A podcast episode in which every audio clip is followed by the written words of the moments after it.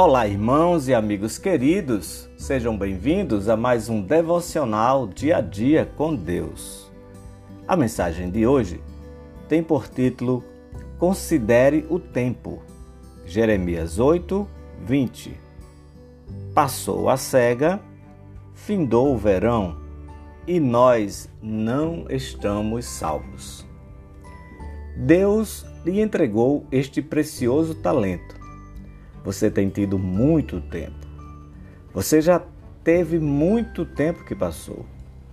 E o tempo é tão valioso para você quanto para os outros, quer você seja consciente do valor dele ou não.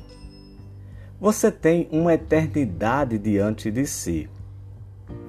Quando Deus criou você e lhe deu uma alma racional, ele o fez para a eternidade e lhe deu tempo aqui para preparar-se para ela.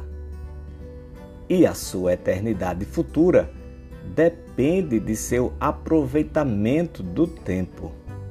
Considere, portanto, o que você fez com o seu tempo passado. Você não está começando agora o seu tempo, mas muito dele está no passado e não voltará. E nem toda a sabedoria e o poder do universo serão capazes de recuperá-lo. Como você o despendeu?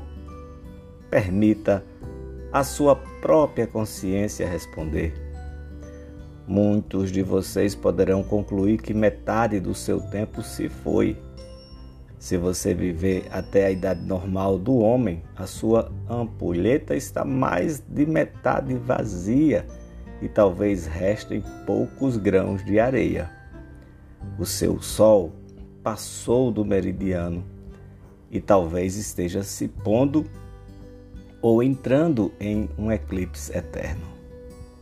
Considere, portanto, querido amigo e irmão, como você poderá prestar contas do aproveitamento que fez do seu tempo passado.